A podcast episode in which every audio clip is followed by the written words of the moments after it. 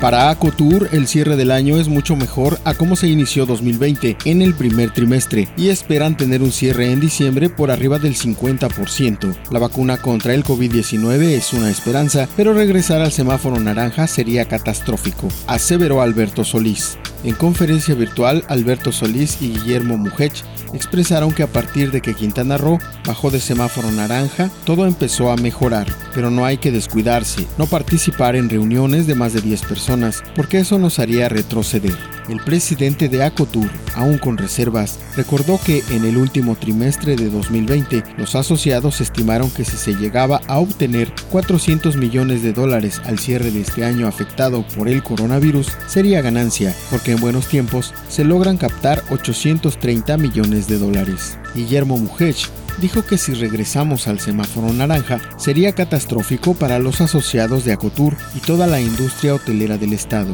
y hay que ser cautelosos, realizar celebraciones pequeñas y cuidar la fuente de ingresos de los quintanarroenses ante un año difícil a lo que se han enfrentado, sobre todo los que dependen de la hotelería.